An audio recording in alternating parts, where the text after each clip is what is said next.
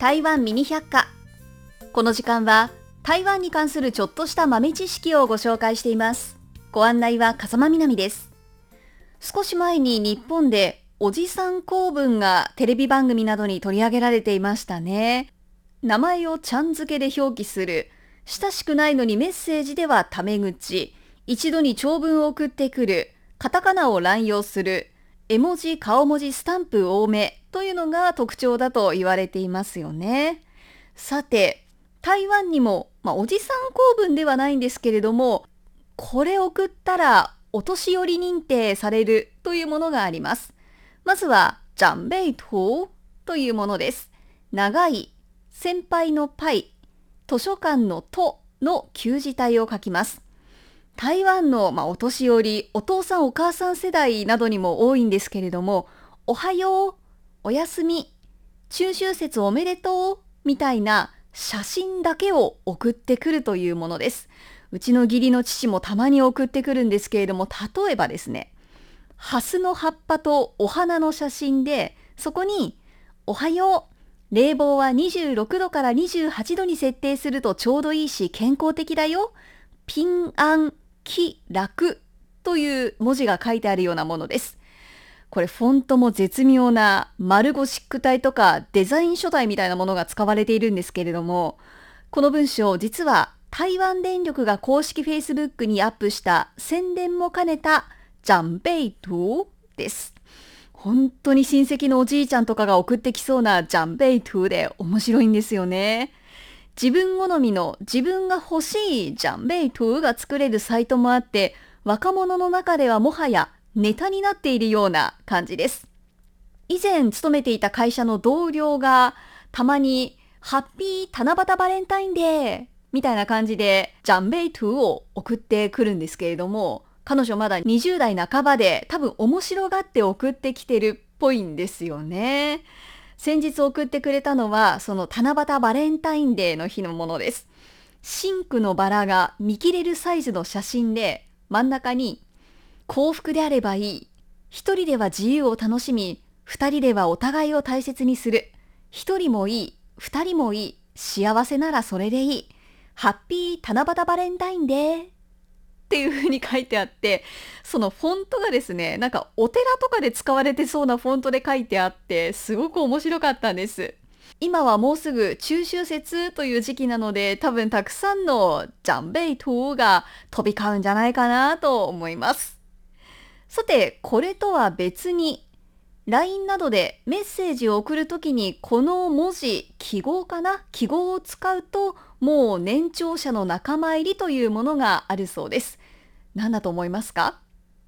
それが、てんてんてんてんてんてん、てんてんてんてんてんてんってやつです。6点リーダーでしょうかね。何にでもつけるそうです。大丈夫です。てんてんてんてんてんてん。了解です。てんてんてんてんてんてん。誰々が伝えてくれました。てんてんてんてんてんてん。ありがとう。てんてんてんてんてんてん。みたいな感じなんですって。日本だと多分語尾に当点をつける人ってどう？みたいな話があったりなかったりすると思うんですけれども皆さんどうでしょうかね？これどうやら10年15年くらい前にネットで流行った書き方なんですってさあネットで流行っているといえば今台湾で流行っている言葉もいくつかご紹介しましょうまずはバービキュー草冠にパリのパ比べる、そしてアルファベットの Q と書きます。これ TikTok から流行ったフレーズで、全文はワンラ、バービキューラになります。やばい、やっちまった、終わったみたいな感じの時に使う言葉なんですけれども、漢字は終わるという意味の完了、びっくりマーク。バビキューラー。ラーはあの口辺に手辺に立つと書く漢字です。バービキューっていうのがお肉を焼くバーベキュー。ちょっと発音似てますよね。で、そこから派生して燃えたみたいな感じらしいです。で、私知らなかったんですけれども、そもそもは中国の e スポーツ実況者が負けそうになった時に口走ったのが始まりなんですって。で、そこから TikTok で独特でこう頭の中で繰り返し歌えちゃうような曲になって使われて流行っていったということなんだそうです。ちょっとその音楽聴いてみましょうか。まずはオリジナル版です。完了完了完了，BBQ 了，真的 BBQ 了，真的完蛋了，怎么会这样？怎么变这样？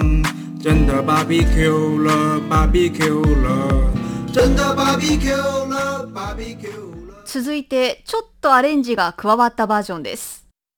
完了，BBQ 了，完了。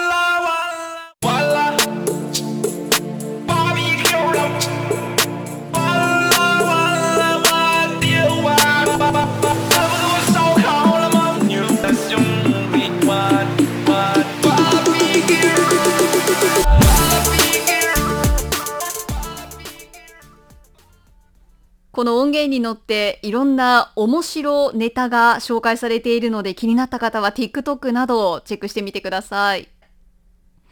次に YYDS アルファベットです。これまずは使い方からご紹介しましょう。例えば J 超 YYDS このスカート YYDS という感じで使うそうです。私個人的にはですね金城武さん YYDS っていう感じでしょうかね。これは何かこう人とか物を褒めたりすごいということを表すときに使う YYDS です。意味としては永遠だ神永遠の神というのをローマピン音で書いた時の頭文字になります。で、このローマピン音の頭文字を取った略語、たくさんあるみたいなんですよ。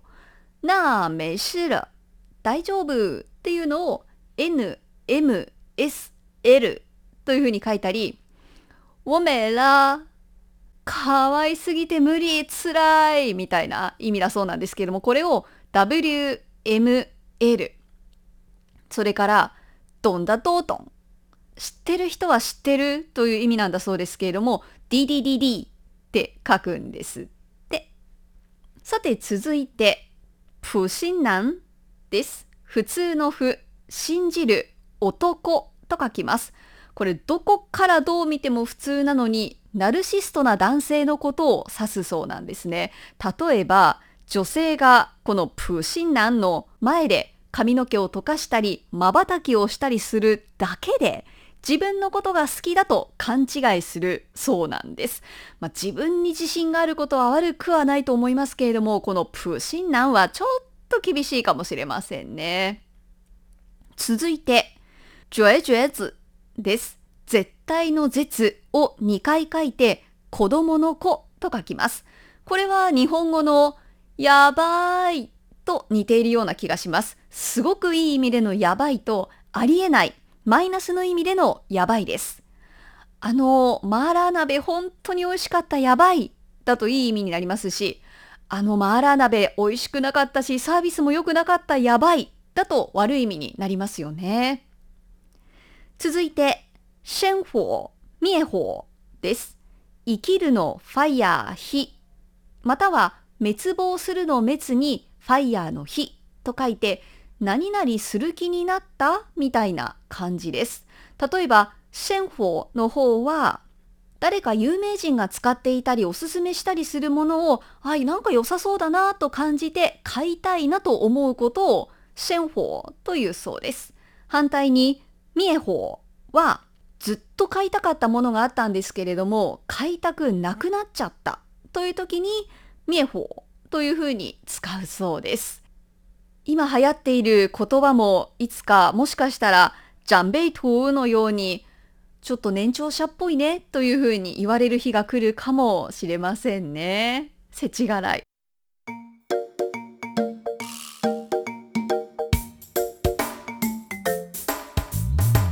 台湾ミニ百科ご案内は笠間みなみでした。